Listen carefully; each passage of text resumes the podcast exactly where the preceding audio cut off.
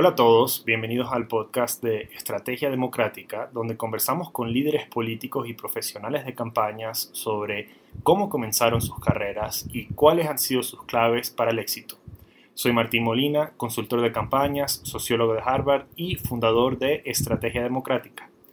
Más allá de los podcasts, en Estrategia Democrática ayudamos a líderes a ganar elecciones para renovar la democracia en toda América Latina. Para escuchar más episodios, recibir acceso a memos gratuitos que te ayudarán con tu campaña y tener la oportunidad de generar ingresos con nuestro programa de afiliados, pueden ir a estrategiademocrática.com slash podcast.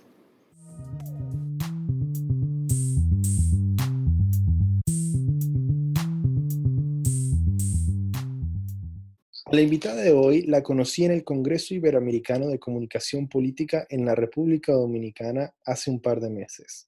La invité al podcast porque su experiencia con la recaudación ética de fondos es imprescindible para cualquier candidato que quiera cambiar la forma de hacer política en América Latina.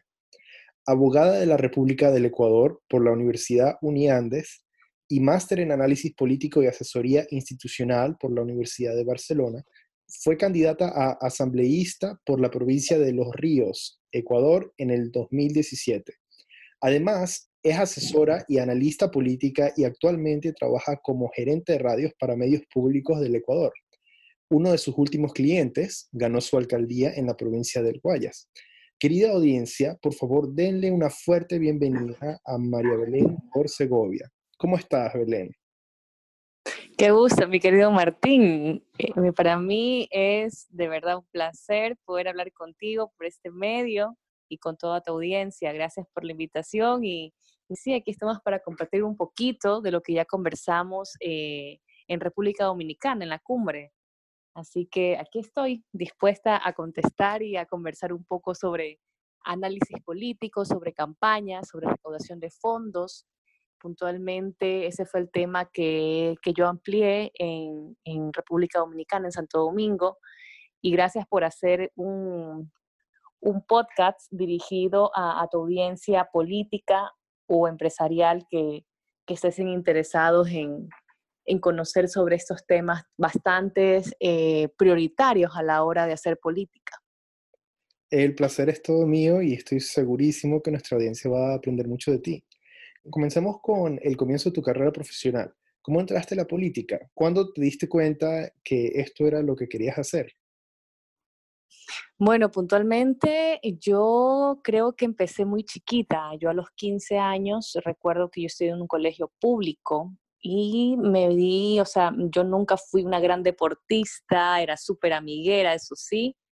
Y yo creo que fue por allí el tema. Entonces, eh, puntualmente yo recuerdo que me decían que participe en eventos de belleza porque siempre fui delgada y alta y yo les decía, no, yo no quiero ser reina, quiero ser presidenta del colegio. Y así empezó, fue como un capricho que puntualmente le di forma a esa edad y yo creo que sin darme cuenta ahí empezó todo, porque eh, fundé mi propio partido político eh, y puntualmente gané las elecciones. Me convertí a los 16 años en eh, la presidenta de mi colegio, que tenía más de 6.000 alumnos en ese momento, con eh, instancias diurna, nocturna y matutino, que era en la tarde. Entonces fue una cosa de locos porque me quedé sin voz, aprendí a trabajar en equipo, eh, ahí empecé con el tema de recaudación de fondos porque yo tenía puntualmente creo que 100 dólares que mi mamá me había dado.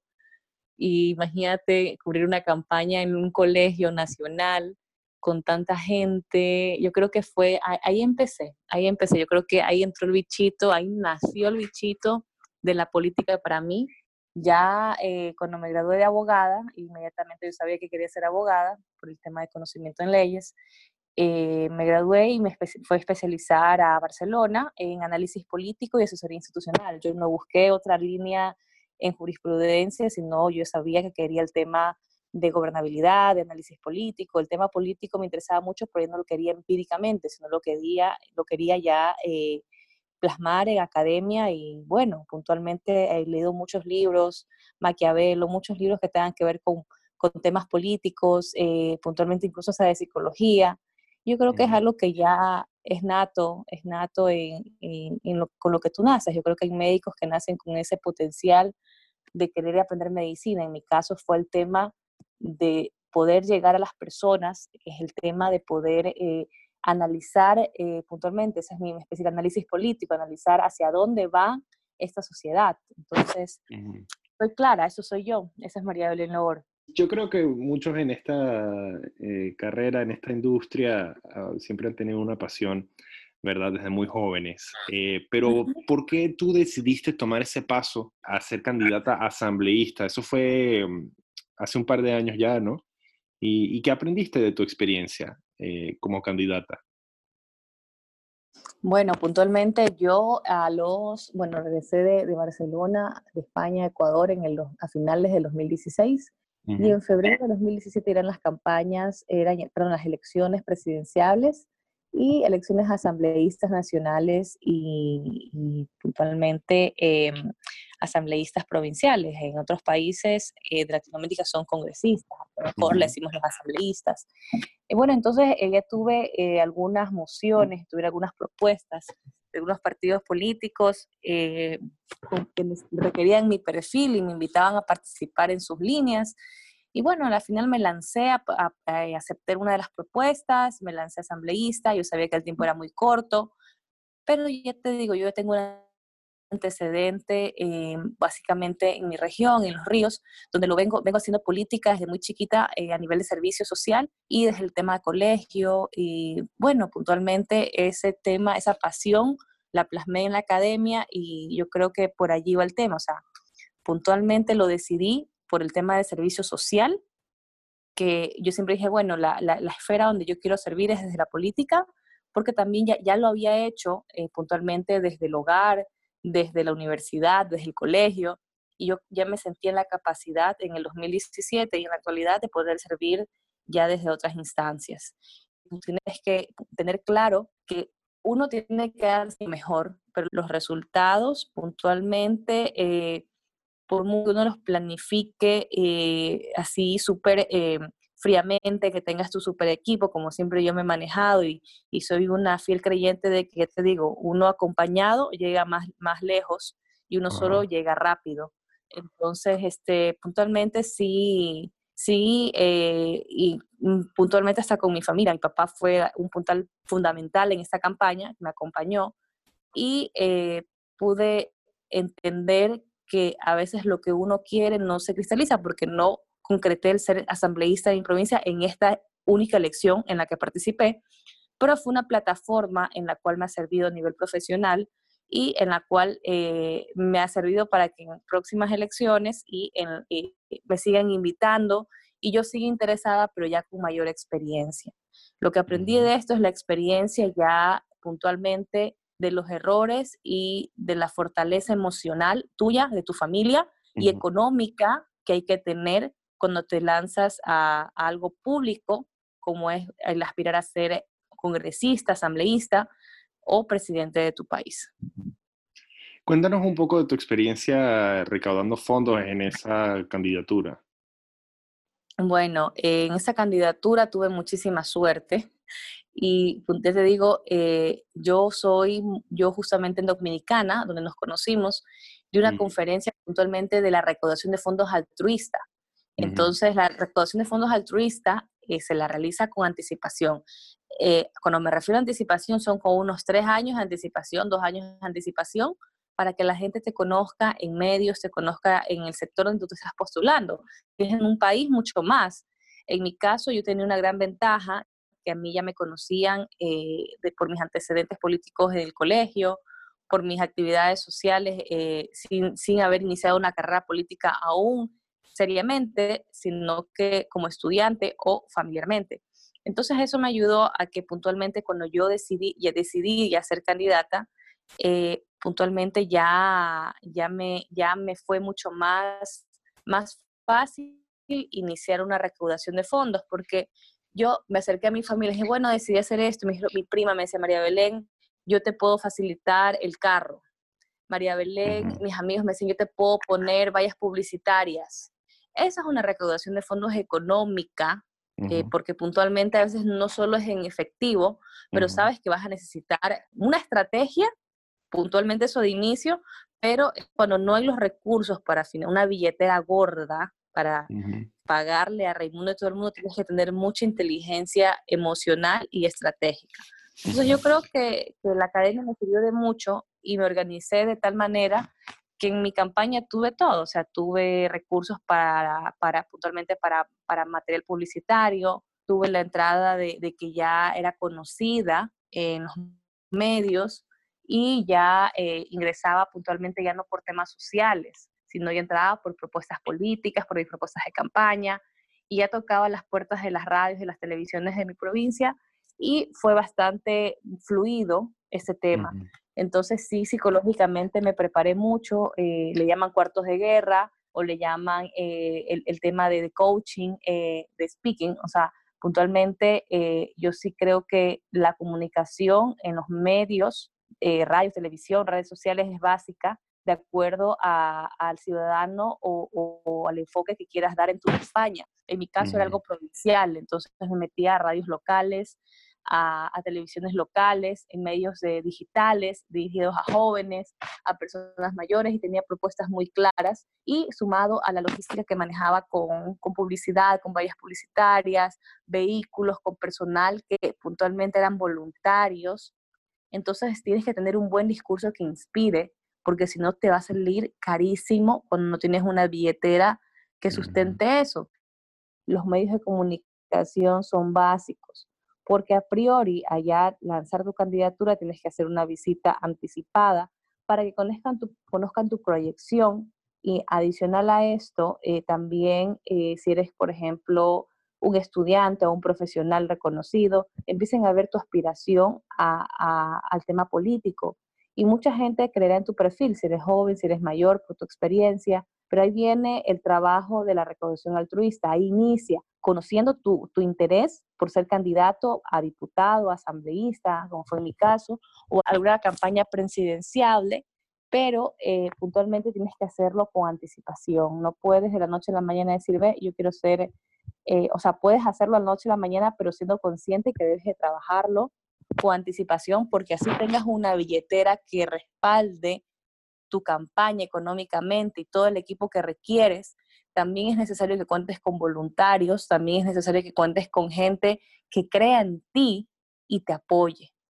Porque no hay nada mejor que vender un buen discurso, trabajar una buena imagen y desde allí inicia la recaudación altruista. Porque cuando la gente está convencida de tus aspiraciones, de lo que tú deseas hacer en tu comunidad, en tu país, considerablemente vendrán las inversiones, vendrá gente que quiera apoyarte pero ahí viene el tema de, de hacer una recaudación altruista o básicamente una recaudación conflictiva, porque en esas propuestas que se les ofrece al candidato en el camino, vendrán propuestas súper complejas como empresas multinacionales, es algo presidenciable, o recursos que son mal habidos, que tú como candidato tienes que tener claro si quieres subsanar el momento o si deseas eh, tener una continuidad y seguir manejándote con una figura fresca más adelante.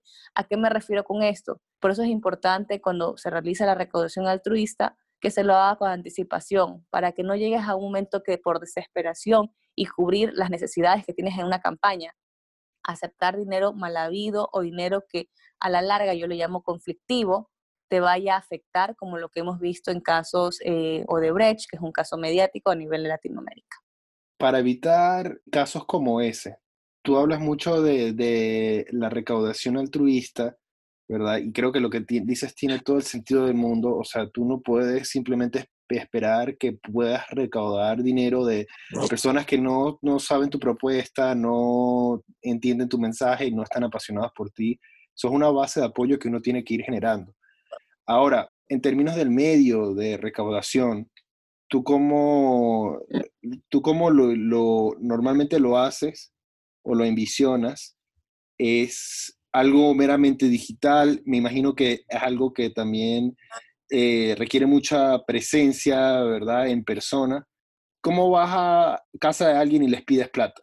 Ya, a ver, puntualmente, eh, de fondo, no es que tú les pides plata cuando tú empiezas a hacer una campaña, te pongo un ejemplo, eh, María Belén Logor eh, fue conocida puntualmente por temas sociales, porque fue presidente de un colegio nacional.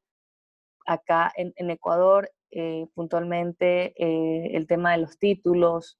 Eh, si bien es cierto, para ser candidato no, se, no es obligatorio tener un título de tercer nivel. Yo a mis 26 años he tenido un título de cuarto nivel. Puntualmente me dijeron, vea, María Belén, queremos que usted sea nuestra candidata para tal partido. Vea, María Belén. Entonces yo en vez de tomar una decisión, irme por cualquier partido que yo creo que yo en ese momento creía que llenaba mis expectativas, eh, puntualmente empecé a hacer gira de medios, empecé a hacer gira de medios, empecé a hacer conocer mi interés eh, ya no solamente en mi comunidad, sino ya ampliarlo un poco más a mi provincia y dar a conocer que me gusta mucho el tema político.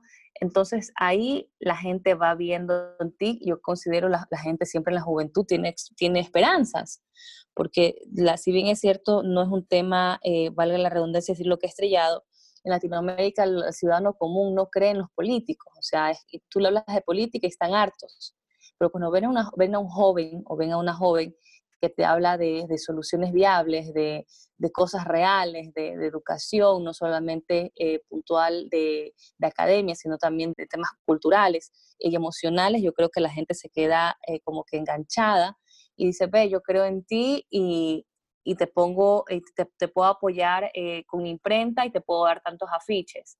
Ve, yo creo en usted, ese es el ciudadano. No sé si escuchaste, y perdón que en estos momentos, como estás en Argentina, yo recuerdo en la campaña de Macri, cuando Cristina estaba decayendo, dice que hoy, hoy por hoy, a la fecha que estamos haciendo la entrevista, ganó nuevamente el kirchnerismo en Argentina, pero en su momento Macri, en su campaña anterior, eh, él eh, hablaba de, que había un señor, no me acuerdo de qué, región de Argentina, que decía, estos, estos son mis ahorros, yo creo en usted. Lo pongo como un ejemplo de, de, lo que hacen los medios de comunicación y del impacto que tienen en los ciudadanos cuando tú transmites un discurso de esperanza en su momento. ¿ya? O sea, no lo digo, lo digo puntualmente desde, cogiendo el ejemplo desde esa perspectiva. Entonces, cuando tú empiezas a hacer medios y, la gente le llega el mensaje de esperanza, de aliento a un sistema corrompido político en el que habitan, en el que existen, eh, yo considero que la gente eh, de, ciudadanos comunes, no el empresario, no el banquero, no, el, multinacional, sino que la, gente de a pie, el dueño de sus negocios, ellos empiezan a decirte, ve, eh, fulanita o fulanito, yo quiero eh, puntualmente ser, ser, ser, apoyar tu campaña. Y tú empiezas a, decir, ok, yo acepto los afiches, acepto este, que será eh, puntualmente tu apoyo en redes sociales porque eres marketero y manejas redes sociales, tienes una buena caligrafía, o viene alguien y dice, ok, yo quiero ser tu relacionista público porque creo en ti, veo un perfil, y ya empiezas a ver eso. Entonces, cuando yo hablo de recaudación de fondos altruistas, hablo de que a priori, a tú lanzarte a una candidatura, tienes que hacer medios y tienes que hacerte conocer, sea a nivel profesional o sea a nivel de un tema ambiental, pero tienes que visitar medios de comunicación. Cuando la gente empieza a conocerte y tu interés por cierto, por cierto tema, la gente solita va a decir, ok, yo te veo a ti como un político con futuro, y quiero apoyarte. Te vendrá gente, como te digo, el ciudadano dueño de sus negocios, como también vendrá el empresario que dirá, ok, yo quiero apoyarte. Entonces tú ya tienes que tener una conciencia plena. Cuando te hablo de conciencia plena es de saber discernir si ese aporte que te hace el ciudadano común, si te haces estudiante, si te lo hace este empresario, te es conveniente o no a futuro.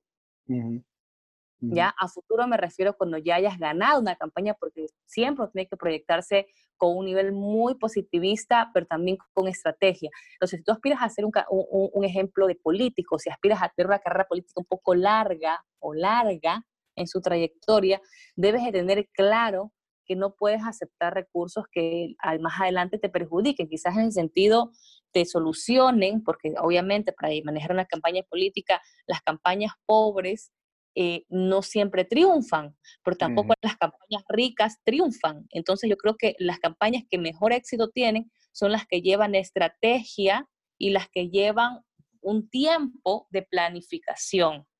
La planificación aplica todo, incluyendo el tema político.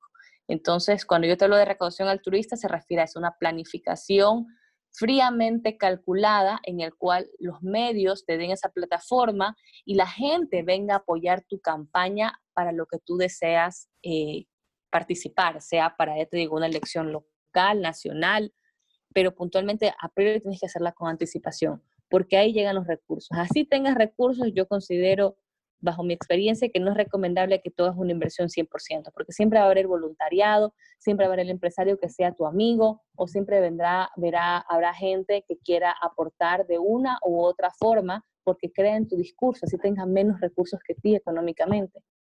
Yo creo que considerablemente sí es necesario que te rodees de un equipo eh, que sean, quizás no tengas los recursos puntuales para, para poderte manejar la mega campaña eh, de inicio, pero es necesario que tengas a un profesional, eh, puedes tener a un Martín Molina, una María Belén Loor, que te vayan dando los pasos para que puntualmente tengas claros los procesos que, que, debes de seguir y los tiempos, porque nada se hace de la noche a la mañana. Sí, así es. Yo he visto, lamentablemente, a muchos eh, candidatos con buenas intenciones que eh, deciden optar por una campaña en la que ellos hacen todo y ellos terminan sin hacer campaña porque no cuentan con un equipo. Me encanta toda esta conversación de la recaudación de fondos. Creo que es algo sumamente útil para nuestra audiencia. Creo que es algo que también no se habla de mucho en, nuestra región, pero cambiando un poco más de tema hacia la condición actual en el Ecuador. ¿Cómo ves al presidente Lenín Moreno después de estas últimas protestas masivas contra sus medidas e-, económicas, en particular este recorte a los subsidios? ¿no? ¿Qué crees que debió haber hecho para evitar esta crisis política? A ver, puntualmente yo aquí también hubo un tema de, falta de consenso. Cuando hablo de consenso, también tiene mucho que ver con la comunicación. Eh, con las medidas económicas que se reactivaron en, mi país, en Ecuador, eh, puntualmente hay sectores como transportistas, agricultores, que tienen un impacto, o sea, son, tienen sus líderes gremiales, son asociados. Entonces, cuando tú lanzas medidas de este nivel, sea por subsidio, sea por subida de IVA, sea por eh, quitar aranceles, o sea, todas las medidas que sean necesarias para llevar una mejor economía o equilibrar una economía en un país deben ser consensuadas por sectores sociales. Y yo considero que ahí sí a, nuestro presidente Lenín Moreno acá en el Ecuador quizás le faltó un poquito más de consensuar, de a priori le faltó consensuar eh, las medidas económicas antes de hacerlas públicas porque no hubiéramos evitado todo el caos que se generó, todo el caos que se generó, si se llegaba a un consenso a priori. La comunicación, incluso cuando estás en el poder, te evita cualquier situación de conflicto o te ayuda a estar preparado para cualquier situación de conflicto. No sé si me hago entender. O sea, si tú ya sabes que va a suceder alguna cuestión porque no se llega a un acuerdo o hay intereses de por medio, hay que consensuarlo todo. O sea, tienes que, voy a hacer políticas públicas, ok, llamo al representante que será de transportistas porque voy a quitar el subsidio de, de la gasolina o llamo al representante agrícola porque voy a quitar el subsidio a la exportación de tal producto, la importación. Entonces, sí es necesaria la comunicación y llegar a acuerdos en el cual las dos partes entiendan que es por el bien en común de un país. ¿Ya? Yo creo que cuando hay eso, eh, se logran grandes avances. Y cuando no hay eso, sucede lo que acabamos de ver, no solo en Ecuador. Lo que acabamos de pasar en Ecuador es algo que se ha replicado lastimosamente en muchos países de Latinoamérica. Sí, por supuesto. Muchos líderes cuando llegan al poder piensan que llegar al poder significa dictar o significa hacer lo mejor que ellos creen que, que es para el país, pero olvidando que eh, las personas que los llevaron a ese mismo lugar, a esa misma posición, eh, siguen siendo actores sumamente importantes para su gobernabilidad. ¿no? ¿Cuáles retos has, has visto allá en la política eh, ecuatoriana? ¿Qué, ¿Qué es lo que más te ha causado, digamos, dificultades eh, tratando de hacer política allá? Voy a ser súper, eh, bastante infidente en este momento. Yo creo que en Ecuador, mm, no lo sé en el resto de Latinoamérica, pero creo que es un tema humano, viene con el egoísmo. En el tema de política, yo creo que vienen, hay muchos intereses personales. Yo soy fiel creyente del tema que en Ecuador, y siempre lo digo en mis alumnos, he dado por dar clases, que en Ecuador y Latinoamérica no existen ideologías, existen intereses personales. Entonces, cuando tú vienes con una ideología fresca, cuando tú vienes con una motivación bastante eh, supranatura, lo que se ve naturalmente en la política ecuatoriana, latinoamericana, la gente se asusta y dice, no, este man es, es un peligro. Entonces yo considero que es el egoísmo humano y puntualmente el egoísmo sobreponer su interés personal al comunal, al bien común. Entonces yo creo que eso ha sido uno de los mayores retos con los que yo me he tenido que enfrentar, no solamente cuando fui candidata política, sino también eh, cuando he sido servidora pública. Hay mucha idiosincrasia, hay mucha ignorancia en el sentido de los procesos. La burocracia en sí en los países, y yo tengo claro un concepto de burocracia, son los puntos que se deben de seguir para lograr algún proceso, sea jurídico, sea administrativo pero muchas veces la burocracia se convierte en un atraso a cualquier proceso por mucha puntualmente por el egoísmo, lo repito, de intereses personales. Lo que te acabo de decir, ya te digo, lo he dicho a mis alumnos, en el Ecuador y Latinoamérica, yo no creo que haya una, ideología real, sino que la gente lo disfraza con sus intereses personales. Sí, o sea, me quedo un poco como pensando en esto, eh, en esta idea, porque eh, me parece que es muy acertada, sobre todo en distintos países de, la región. Yo creo que hay, algunos países donde sí, efectivamente, la ideología tiene mucha influencia. En Venezuela tuvimos una guerra ideológica, vivimos una guerra ideológica ya por 20 años, ¿no? Pero sí, definitivamente los intereses personales, me imagino que eh, allá en Ecuador tienen un gran peso. Tú hablas de la burocracia y de cómo la burocracia se convierte en algo que combinada con estos intereses personales eh, llega a ser peligrosa, ¿no? Eh, llega a obstruir. ¿Tú, ¿tú, has visto entonces instituciones que por intereses personales deciden actuar de manera errada. Sí, yo considero que sí. Eh, más que instituciones, hay administraciones que en su momento eh, no tienen claro las funciones que tienen que hacer y eso es un atraso para el ciudadano, eso es un atraso para el profesional que sí se esforzó por, por conocer un poco de administración pública, que ha sido en mi caso. Y puntualmente eh, yo creo que esos han sido los mayores retos con los que me he enfrentado. O sea, y yo creo que cuando tú hablas de ideología de Venezuela, yo considero que toda la ideología de Latinoamérica es un tema de educación, porque educación no solamente sacar un título, parte de la educación también es poder tener aspiraciones a poder viajar y, buscar los medios para poder viajar. Yo creo que los, los países, eh, el tema de viajar y conocer otras culturas es parte de tu educación y te abre la mente. ¿A qué me refiero con eso? Eso se te quita la, ideología de la izquierda, de derecha, o te das cuenta que otros países tienen una, una izquierda mucho más productiva, una izquierda mucho más, eh, no tan eh, paternalista, pero sí una izquierda eh, en el cual hay una igualdad de derechos, pero también te pide que te esfuerces. Entonces yo considero que, que, cuando existe esa manipulación por parte de gobiernos determinados, como el que ustedes acaban de pasar en Venezuela, es por la falta de educación que han tenido nuestros, nuestros compatriotas, nuestros, nuestros hermanos este, de cada país. Y es lo que le sucede al Ecuador también.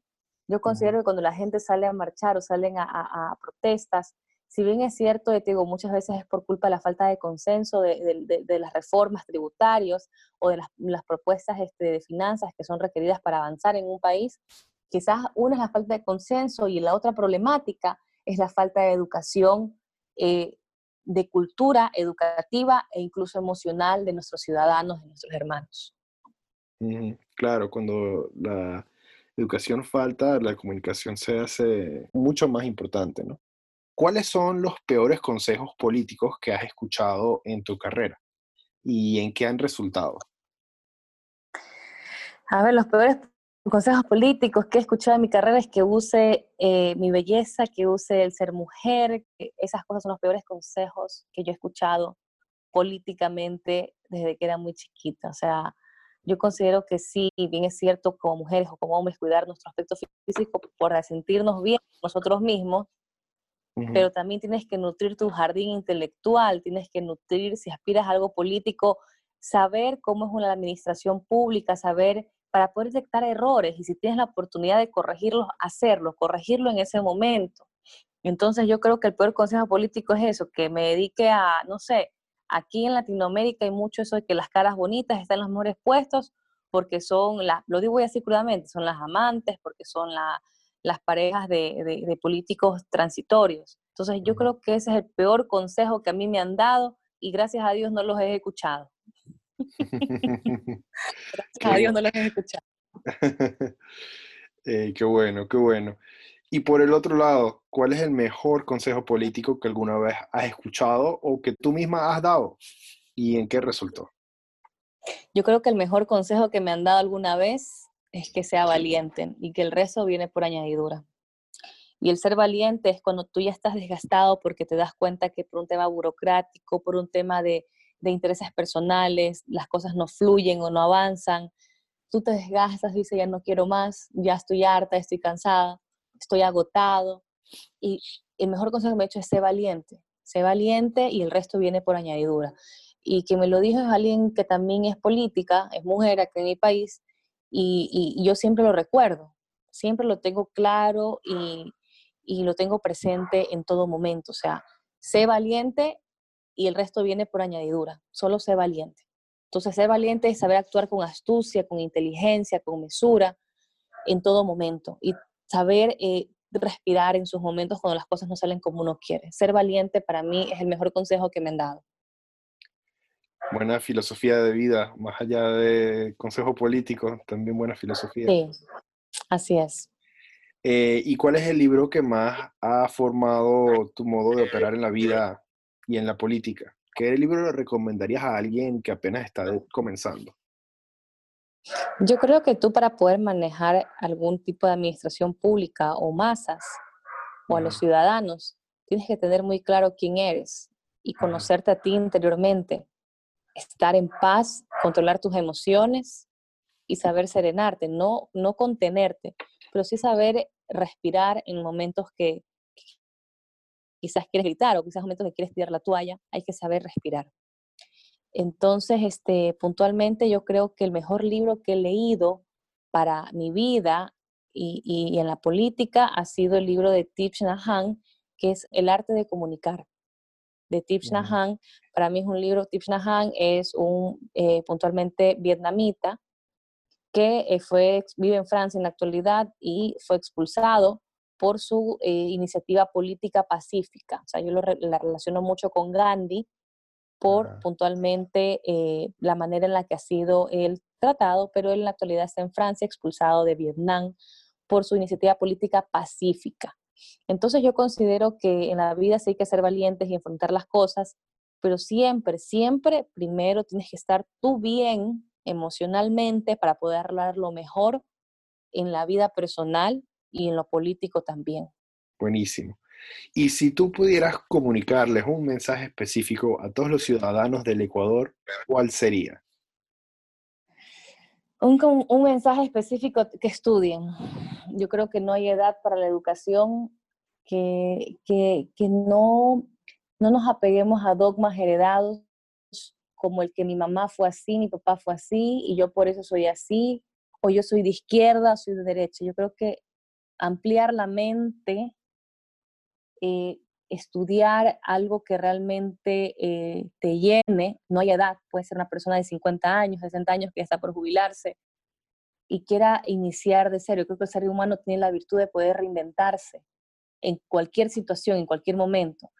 Quizás eh, yo ahora soy, soy eh, abogada, soy comunicadora política, soy analista política, aspiro a hacer política de, una manera un poco, de una manera saludable y productiva, aún así que el sistema está corrompido, aún así que nadie contracorriente, pero también eh, es saludable y, bueno que en algún momento yo quiera cambiar de opinión, más adelante yo quiera ser veterinaria porque me gustan los animales, no ponernos esos, esas trabas o esos limitantes eh, a cualquier edad. Yo, por ejemplo, siempre digo, yo soy reanimalista y, y me encantaría estudiar veterinaria en algún momento de mi vida, pero por ahora en la juventud me gusta mucho el tema político, el tema de comunicación y lo hago con pasión, con cariño. Pero también tengo, le tengo mucha pasión a los animales, mucho cariño, entonces digo, bueno, si a los 50 años eh, ya me canso de este ambiente, quiero empezar a estudiar veterinaria y mis últimos años de vida quiero dedicarme a los animalitos, porque me encantan, me relajan, me apasionan o me entristecen cuando veo casos tristes de animalitos, pero puntualmente yo creo que ese es el mensaje específico, que nos saquemos las barreras mentales y los dogmas eh, quizás con los que nos, nos hereda nuestra familia, nuestro entorno, y veamos que somos capaces de realizar todo lo que queramos. Hay gente que querrá irse a vivir fuera del país, hay gente que quiere hacer comercio, hay gente que quiere hacer política. Lo hagamos, lo hagamos porque somos capaces de hacer todo lo que nos propongamos en la vida. Sí, sí, la vida es un aprendizaje continuo, definitivamente. Y estoy sumamente agradecido de haber aprendido por todo lo que aportaste en este episodio del podcast. Gracias María Belén Lor, por aparecer en nuestro episodio el día de hoy. ¿Tienes algunas redes en las que te puedan seguir nuestro, nuestra audiencia? Claro, este, mi querido Martín, estoy en Facebook como María Belén Lor Segovia, estoy en Instagram como Ma Belén Lor y estoy en Twitter igual como María Belén Lor Segovia. Perfecto. Así que pueden seguirme y, estoy a las órdenes siempre. Gracias por este espacio, mi querido Martín. Felicidades por tu triunfo en, República Dominicana. Espero verte pronto en Ecuador y, o en Cancún. Vamos a ver. Ojalá las dos. Sí, sí. Amén. Que así sea. Yo voy a ir a las dos y, y espero verte ahí, amigo mío. Perfecto, perfecto. Un abrazote.